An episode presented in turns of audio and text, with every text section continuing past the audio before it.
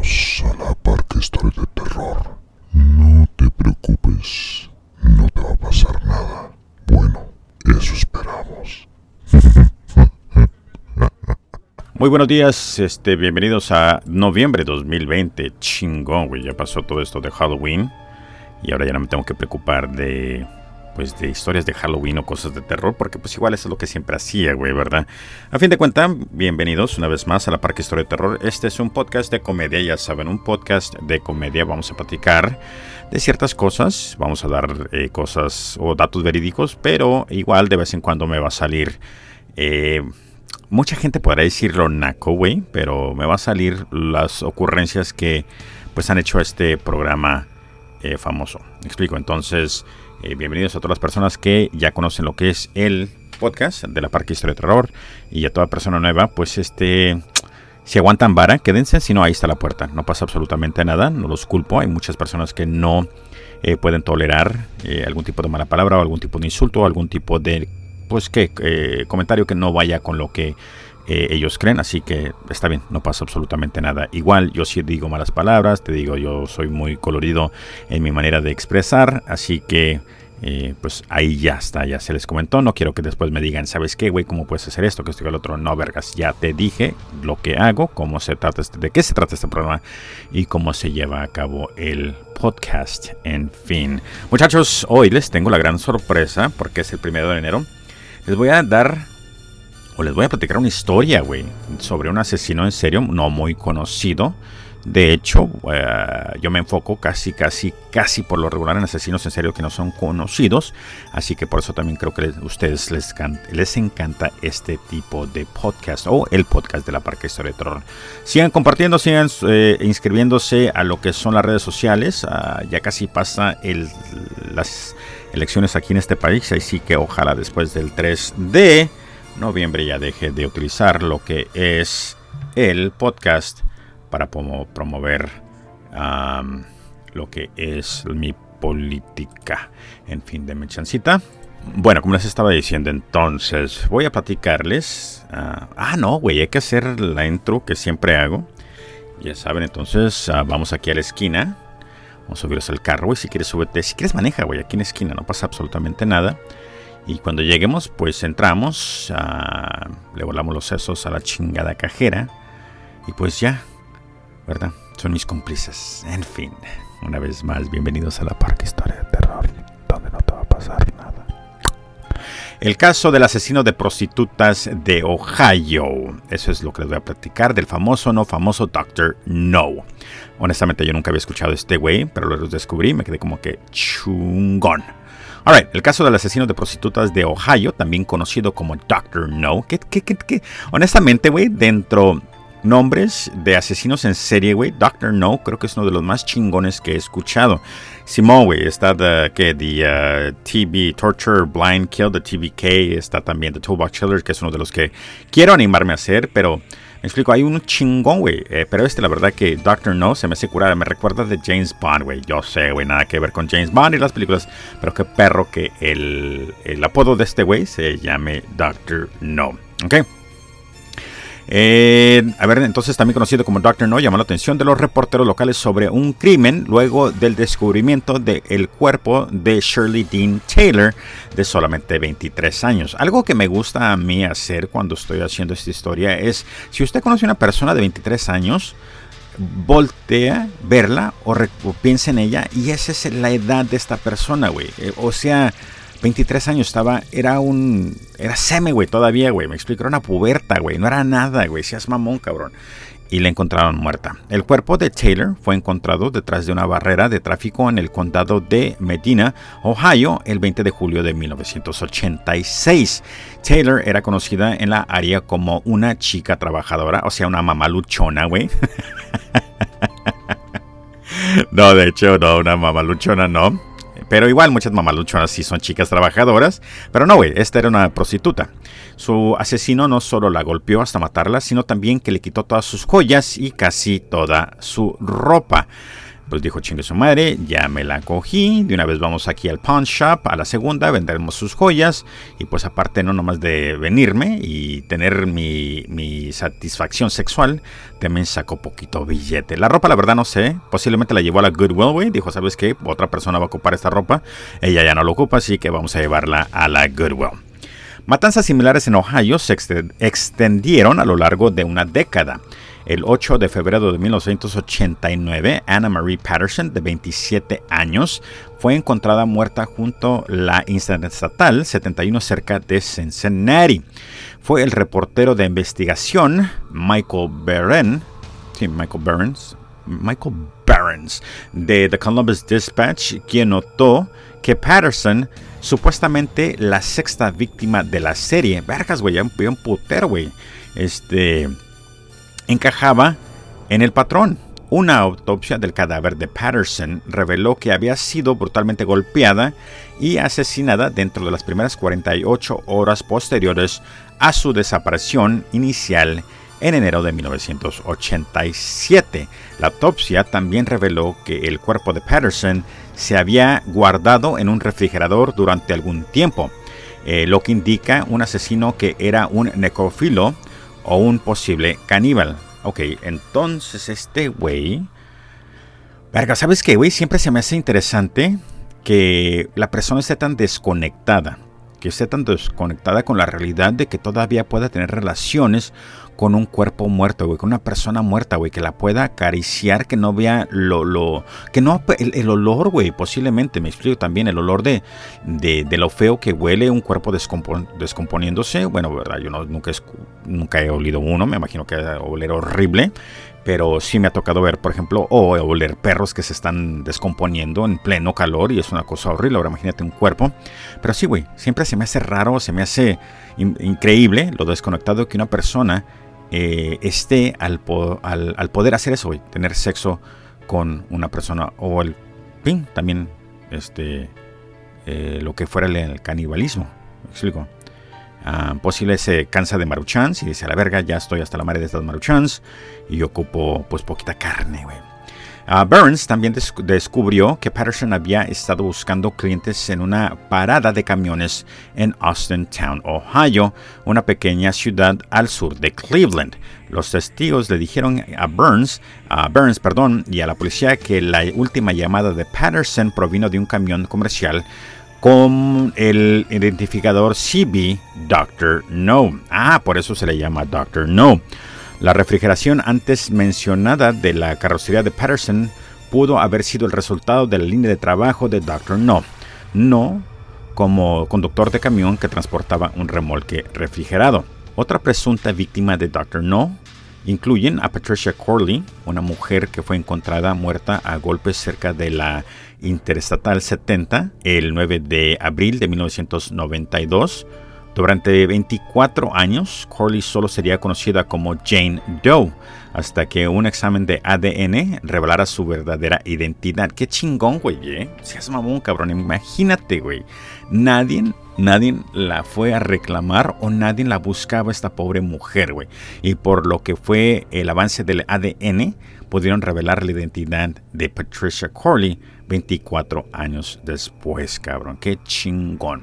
En el momento de su asesinato, Corley era una madre de 29 años con un hijo pequeño. Vergas, qué prinche triste, güey. Corley fue golpeada hasta la muerte con un objeto contundamente como los demás. Eh, y también como los demás, Corley tenía alguna conexión con las paradas de camiones. Su cuerpo fue encontrado cerca de uno. También era una mamaluchona pero de esas mamaluchonas pues que se dedican a eh, la prostitución.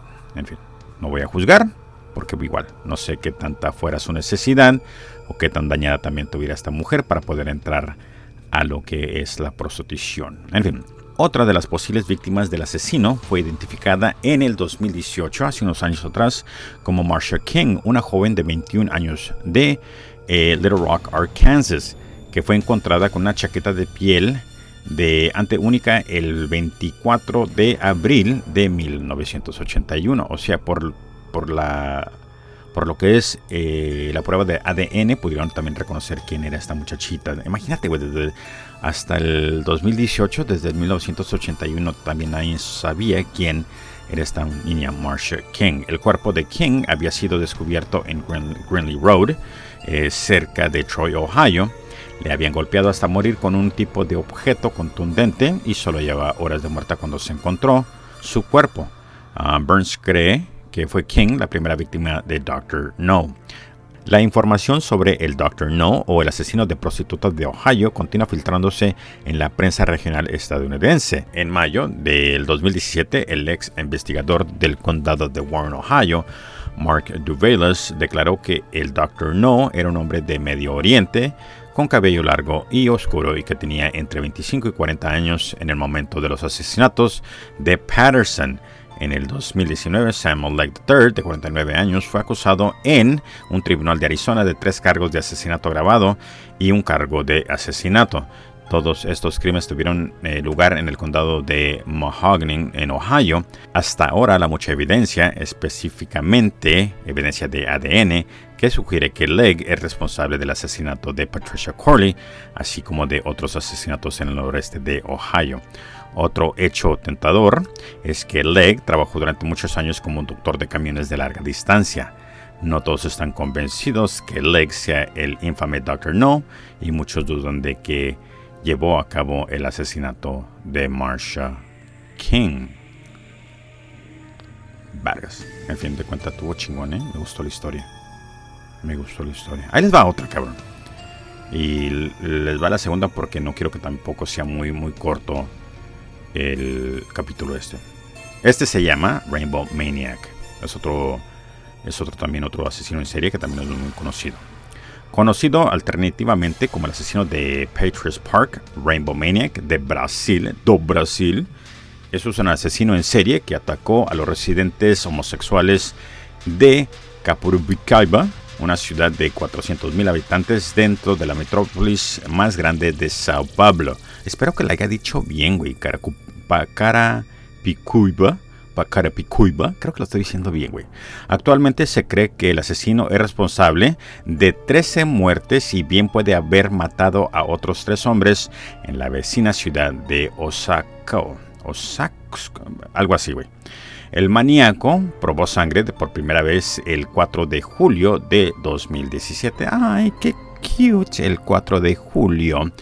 Independence Day aquí en este país de Estados Unidos, cuando asesinó a José Cicero Henrique, de 32 años, dentro del parque Paturis. Paturis, ¿qué Paturis, güey? ¿Qué, Paturis? ¿Qué padres? ¿Qué ah, no, ese es Parruris. ah, no, ese es Padruris. Qué padre, güey. En fin. La mayoría de las víctimas uh, del Rainbow Maniac se ajustan al patrón establecido por primera vez por el asesinato de Henrik. Sus cuerpos fueron despojados parcialmente antes, de antes o después de la muerte y luego arrojados a la maleza del parque. Casi todas las víctimas fueron encontrados con los pantalones envueltos alrededor de las rodillas, vergas, qué mal pedo, güey. Les se los estaba cogiendo y luego, ¡pam! Vergas, les daba el putazo cañonazo. Y ahí quedaban, güey. Si es babón, güey. Como que. No sé, güey.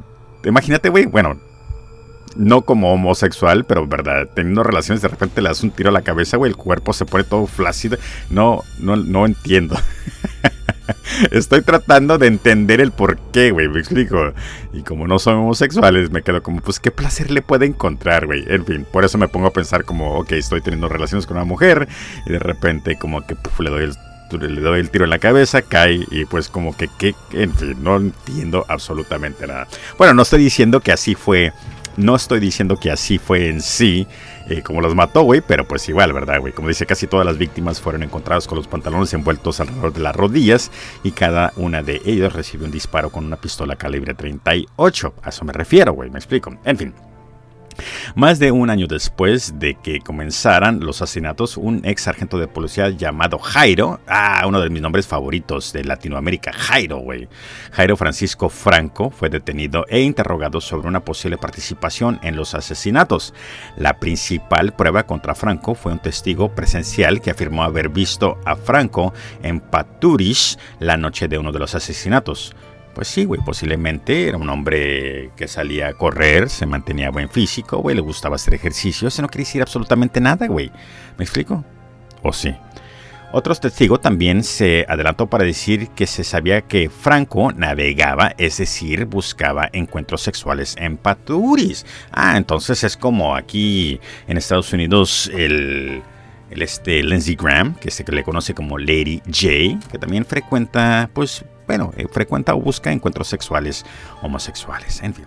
A pesar de que la policía brasileña dijo a la prensa que confiaba en que Franco era su hombre, fue liberado no mames, güey, si es mamón, cabrón. Qué mal pinche pedo, güey. Fue liberado de nuevo al público el 23 de agosto del 2011, luego de que un jurado lo declarara inocente por una puntuación de cuatro votos contra dos. Qué feo el machismo, güey. Qué feo, qué feo el machismo, güey. La verdad, qué feo que... Ah, qué feo. En fin, no quiero entrar a lo que es el machismo. En fin, vamos a platicarles otra. ¿Qué les parece? Espero que se estén divirtiendo. Yo me la estoy pasando de maravilla. Alright, vamos a seguir. Entonces, este se llama The Freeway Phantom. You guys ready? Washington, D.C. estaba en una mala situación a fines de la década de 1960 y principios de 1970 tras el asesinato de Martin Luther King Jr. La ciudad estalló en cuatro días de disturbios que finalmente mataron a 13 personas y dañaron 900 negocios diferentes. Para 1970, los afroamericanos constituían el 71% de la población de la ciudad, mientras que la población blanca continuó disminuyendo a medida que los residentes blancos se mudaron a los suburbios de Maryland y el norte de Virginia. Siempre pasa eso, siempre pasa eso, güey. Nomás llegan personas de color y luego todo el mundo a correr, güey, como que pinches mexicanos, pinches puertorriqueños, pinches negros, que esto que el otro. Y cada quien se va pues a donde le conviene, güey. O sea, en fin. A medio de este caldero burbujante de animosidad racial y violencia, apareció el Freeway Phantom. Este como que fuera un buen nombre para un asesino en serio, un personaje de Scooby-Doo. ¿Quién es The Freeway Phantom? If it wasn't for those pesky kids. I would have gone away with it too, the Freeway Phantom.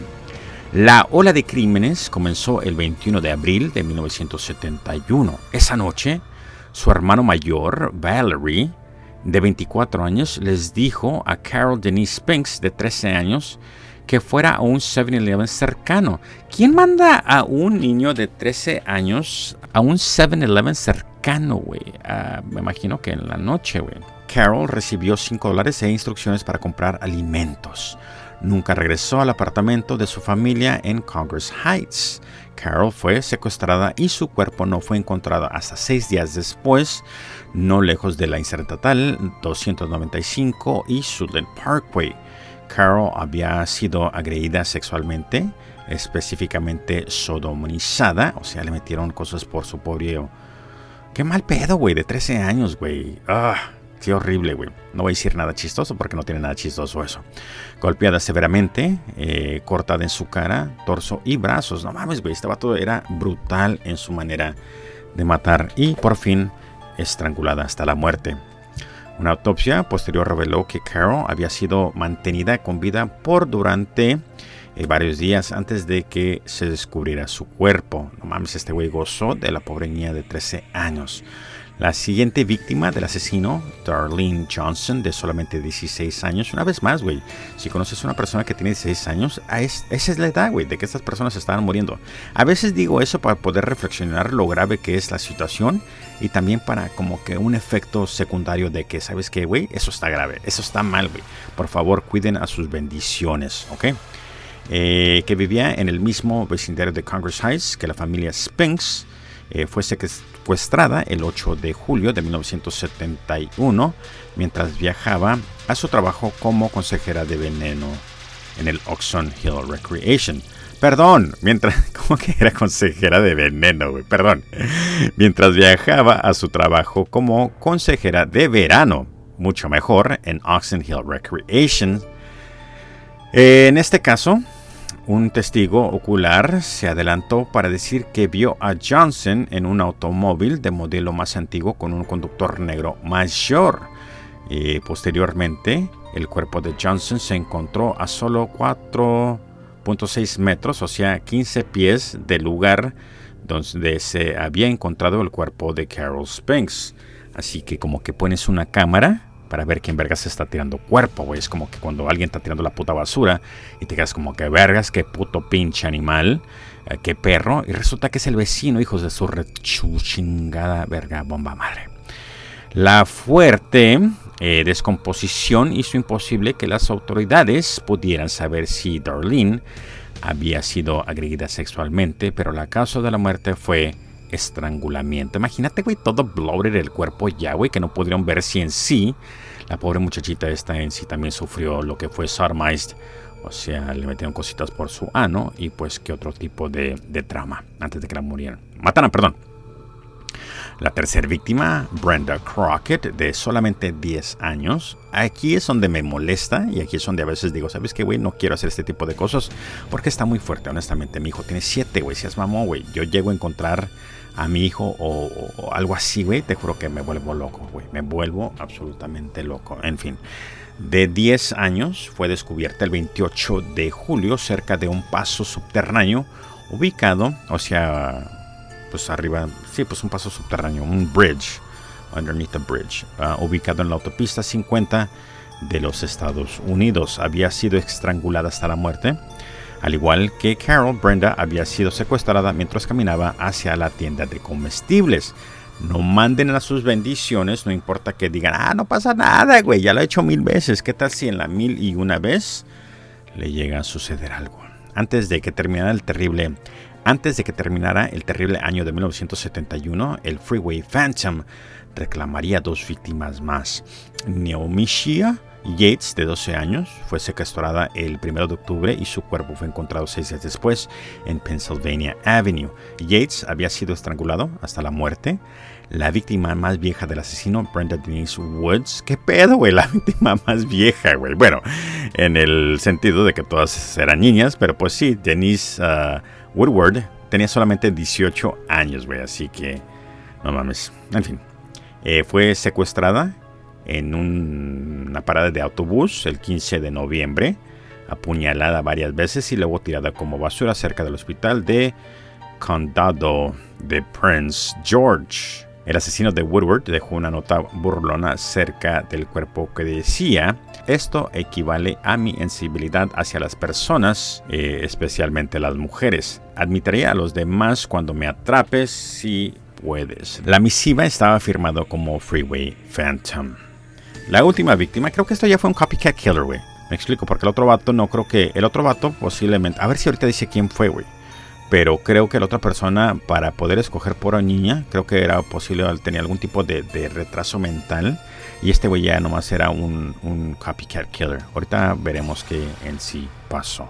La última víctima, uh, Diane Williams, eh, estudiante de último año de secundaria, de solamente 17 años desapareció después de abordar un autobús. Su cuerpo fue encontrado junto a la I-295 no solo había sido estrangulada hasta su muerte, sino su cuerpo fue arrojado a solo 8 kilómetros, o sea 5 millas, de donde se había encontrado Carol Spinks. A pesar de varias acusaciones de que el Departamento de Policía Metropolitana de DC no dedicó recursos serios para atrapar al asesino, una doble acusación, ya que también lo acusó a la policía de racismo. Sí, güey, de hecho sí, güey, es como que son negros, pues chinguen a su madre, no importan, así que no vamos a poner recursos estaba en, el, en la cuspa de, de, de, Civil Rights Movement. Acaban de matar a Martin Luther King, el desmadre que se hizo. Y posiblemente mucha gente es como que, güey, one less, you know, negro to worry about. En fin. Varios sospechosos fueron interrogados en el, caso. Algunos de estos sospechosos incluyen miembros de Green Vega eh, Violadores, una pandilla conocida por secuestrar y violar líneas del área DC mientras viajaban en una Chevrolet Vega verde. No mames, güey. Green Vega violadores. The Green Vega Rapists. y ya sabían que eran y todavía ni al caso. Es como que no lo violaste esta, no, güey. pero violaste a las demás, sí, güey. Ah, pues estábamos buscando al violador de este, güey, así que a chingar su madre, váyase, cabrón. Qué mal pedo, güey. En fin. Eh, sin embargo, los miembros de la pandilla proporcionaron coartadas. Eh, sin embargo, los miembros de la pandilla proporcionaron coartadas. También se interrogó a dos ex policías, Edward Sullivan y Tommy Simmons, pero solo fueron sospechosos del asesinato de Angela Denise Barnes, una víctima no incluida en la serie Freeway Phantom. Wowza. ¿Le seguimos? ¿Le seguimos? ¿Un último? ¿Un último? Ok, un último. Chulada, para que lo disfruten, güey, para que lo disfruten. El próximo caso es el asesino del alfabeto.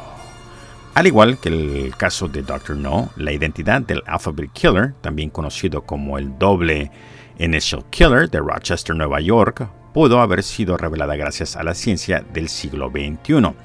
El 20 de agosto, de, el 20 de agosto del 2013, Joseph Nasso, nativo de Nueva York de solamente 79 años, fue condenado en un tribunal de California por los asesinatos de Carmen Colón, Pamela Parsons, Roxanne Rogashk, Tracy Tafoya y otras dos mujeres.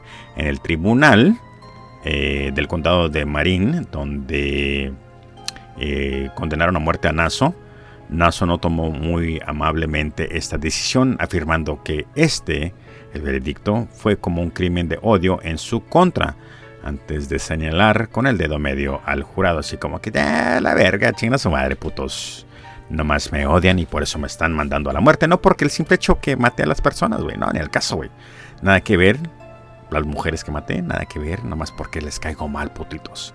Me imagino que así va a ser la... En fin, no, no voy a entrar a la política. Espero que chingue su madre Donald Trump. Además de la conexión de Naso con Nueva York y su trabajo como fotógrafo profesional, una ocupación que hizo que Nacio viajara extensamente entre Nueva York y California. La otra evidencia circunstancial contra Naso incluye las similitudes entre sus víctimas de California y las víctimas de Rochester desde 1971 y 1973, como las víctimas posteriores en los estados como las víctimas posteriores en el estado dorado, o sea, de Golden State, California, las tres víctimas en Nueva York fueron violadas y estranguladas, además de que tenían iniciales dobles. Carmen Colón, ah, sí, sí, ah, ya entendí, chingón, güey, de 10 años. ¿Qué pedo con este güey? Imagínate, güey, tener este pinche attention deficit disorder, no, no attention deficit, este compulsive disorder de que de que tiene que a la fuerza eh, tener dos, dos, iniciales similares para poder decir, ah, ok, a ti te puedo estrangular, güey. ¿Cómo te llamas tú, mija? María del Carmen. María del Carmen. Ok, perfecto. ¿Cómo te llamas tú? Rosa Rosales.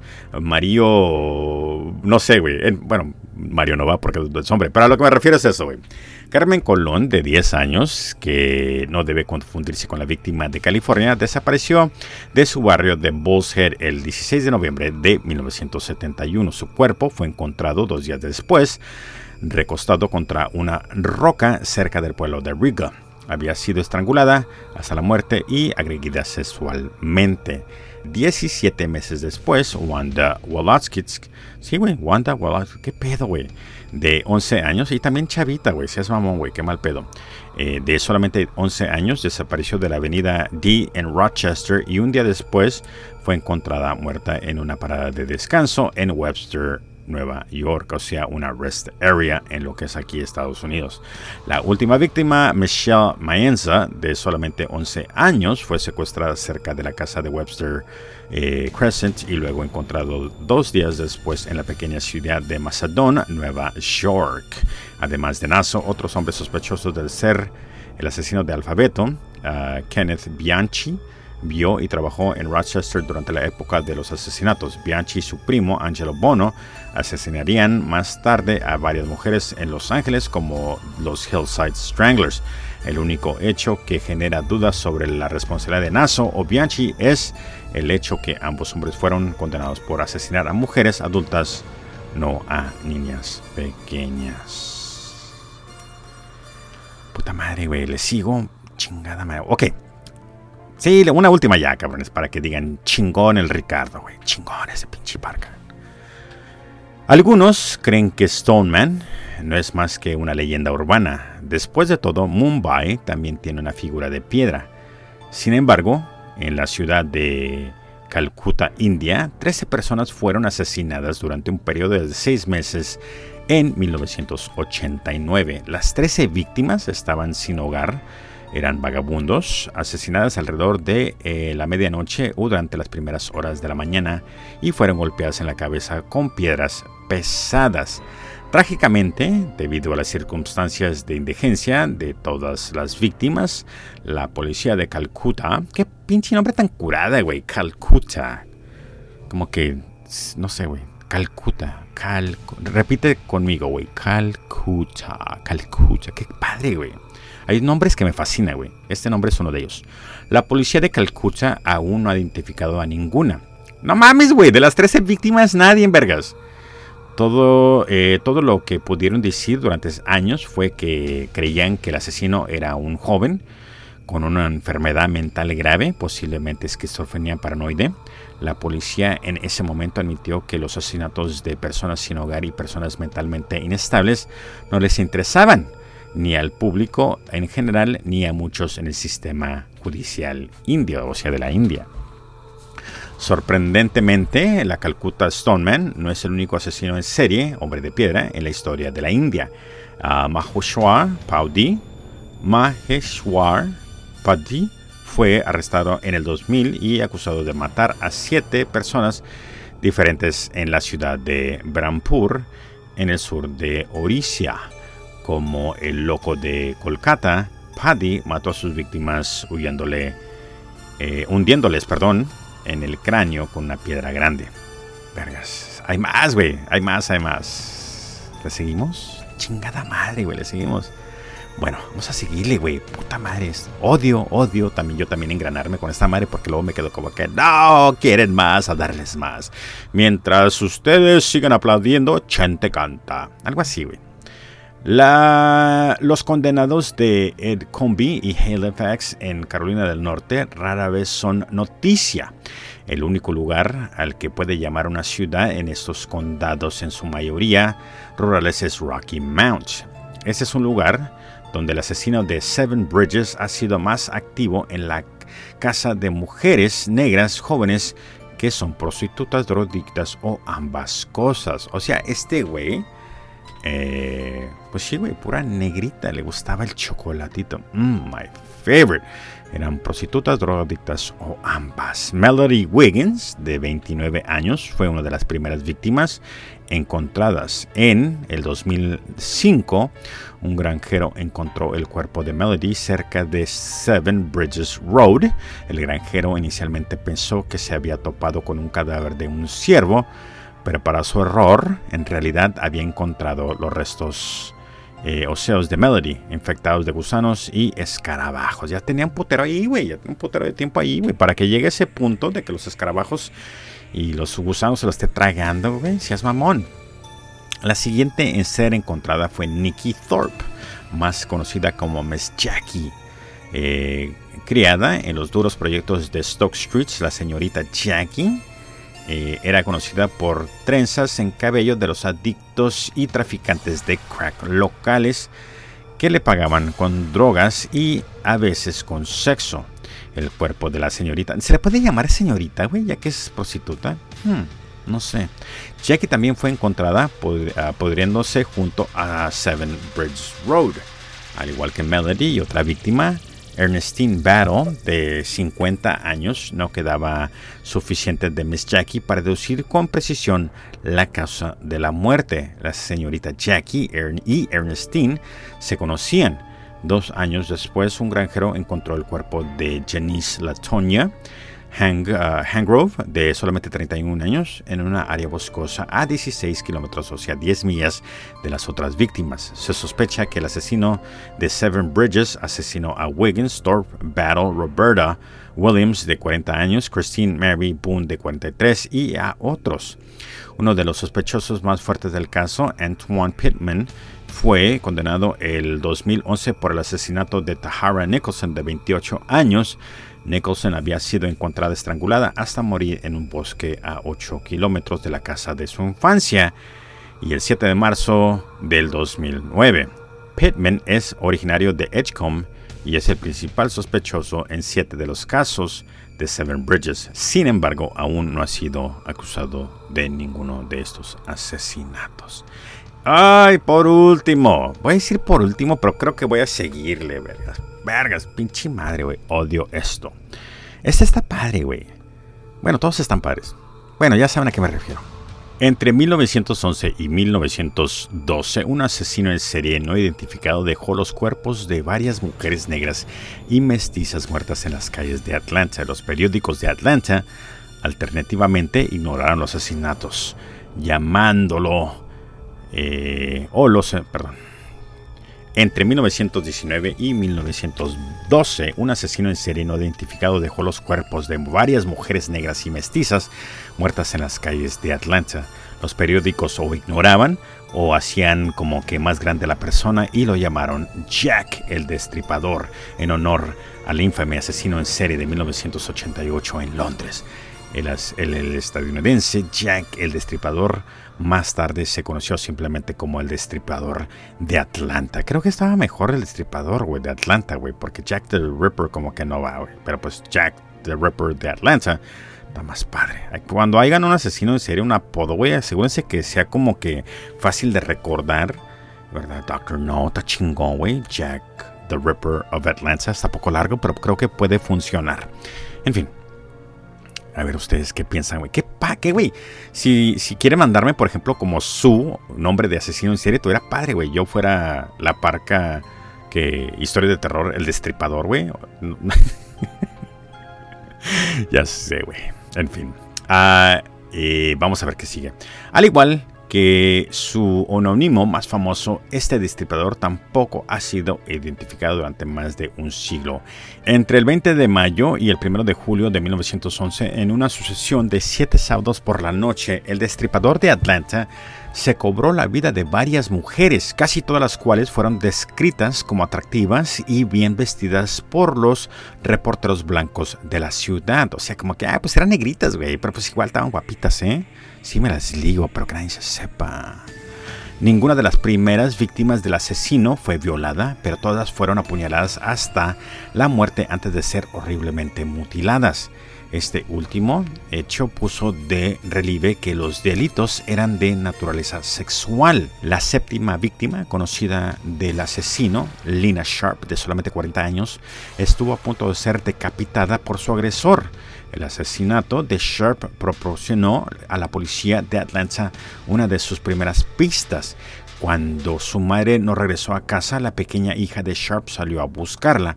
En el camino se topó con un hombre negro, bien vestido, cuya personalidad la asustó. Cuando la joven trató de huir del hombre, este sacó un cuchillo y la apuñaló por la espalda. El siguiente periodo de actividad del asesino incluyó un hechizo de 10 meses durante el cual asesinó y mutiló a 13 mujeres diferentes. La última víctima conocida cayó el viernes 10 de mayo. Ah, ¿qué no es Mother's Day? ¿El 10 de mayo, güey? ¿Estoy mal? Ah, qué mal pedo. Eh, de 1912. Solo algunas de las víctimas del destripador de Atlanta han sido nombradas. Lina Sharp, Belle Walker, y la última de las cuales fue asesinada el 28 de mayo de 1911, mientras que los detalles eh, concretos son alarmantes. En total, es probablemente que el destripador de Atlanta haya matado hasta 21 mujeres. Chingue su madre, qué cabrón. Y ahora sí, ya, por último, ok, ya, ya no les voy a dar más gusto, güey, ya, ya, ya, creo que son bastantes historias de asesinos en series, pero les voy a dar la última, ok. Esta se llama The Volga Maniac. Uno de los peores asesinos en serie del mundo sigue sin conocerse, incluso después de matar a solamente 32 mujeres ancianas entre el 2011 y 2012. Él fue conocido como el Volga Maniac. Este asesino en serie ruso atacó en varios estados, incluyó Kazán, Nizhny, Novgorod, Ishbek, Perm, Ufa, Samara y Uglisnovsk. Eh, espero que pronuncie bien los nombres, güey. En fin. En los medios rusos, ¿a quién no le gusta una rusa, güey? My favorite, las rusas, honestamente, güey. En los medios rusos, el asesino ha sido descrito como delgado entre las edades de 20 y 35 años y mide alrededor de 175 centímetros de altura, o sea, 5 pies 9 pulgadas. Las imágenes de la cámara de seguridad de una de las escenas del crimen muestran lo que podía ser el asesino con una chaqueta oscura, una gorra tejida, zapatos tenis y pantalones oscuros. Algunos medios de comunicación rusos también han descrito el asesino como de apariencia no eslava, lo que probablemente significa que se sospecha que pertenece a uno de los muchos grupos minoritarios musulmanes o cristianos de Rusia, del Cáucaso o Asia Central. No hay mucho en los medios anglófonos sobre este asesino en serie. Sus víctimas tienen entre 75 y 90 años y casi todas vivían en el bloque de viviendas públicas cerca del río Volga. Se cree que el asesino es nativo de Tristán y probablemente fue a la escuela cerca de Kazán durante la época de los asesinatos. El modus operandi del asesino lo involucró haciéndose pasar por un funcionario del gobierno ruso, probablemente de servicios sociales, Todas las víctimas del asesino fueron estranguladas y luego robadas. Sin embargo, a pesar de la frecuente aparición de los robos, los investigadores rusos no creen que el dinero fue la principal motivación del asesino. En fin, muchachos, espero les haya gustado este nuevo capítulo de La Parca Historia de Terror, donde en sí, hoy sí hablamos de asesinos en serie, bastantes, ¿eh? Espero les haya gustado. Ya saben, ahí están mis redes sociales, si quieren participar. Eh, conmigo, lo pueden hacer igual. No tengo ningún problema con hacer eso. Si usted quiere participar en mi podcast, adelante, comuníquese. Ahí está mi uh, Instagram, ahí está mi Facebook, tengo podcasters del mundo. En fin, tienen miles y miles de maneras para poder comunicarse. Otra cosa que les voy a pedir, por favor, si tienen acceso a iTunes, entren y denle 5 estrellas, ya que al poner 5 estrellas, mi podcast sigue subiendo en lo que son la posición y queremos llegar al número uno. Así que por favor denos un 5 estrellas, un buen review. No sé, digan, Ricardo, eres lo máximo, güey. Eh, o no sé, no estás, no sé, no sé, güey, pongan algo, güey, pero pongan algo, en fin. Si eh, los otros reproductores pueden hacer también lo mismo, adelante, háganse subscribe y por favor compartan. Yo soy Ricardo Becerra, ya saben, la Parque Historia de Terror. Que estén bien y hasta la próxima.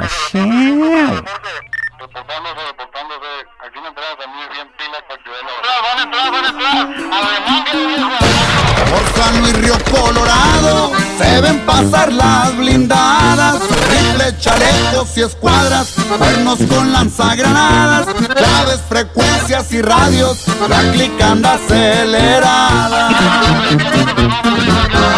Así es la vida mafiosa, muy precosa y peligrosa. Tratos, negocios, cuetazos, mucho respeto al trabajo. Después del jale, la fiesta, todo está bien controlado.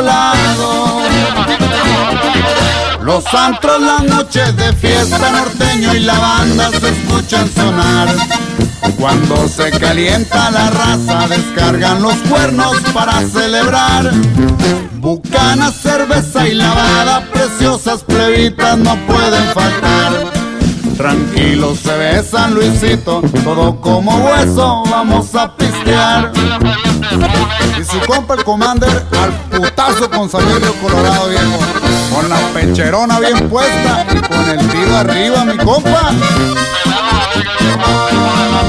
De Culiacán mandan libras de un polvito colombiano. Aquí es de acecho que pasan porque van para el otro lado.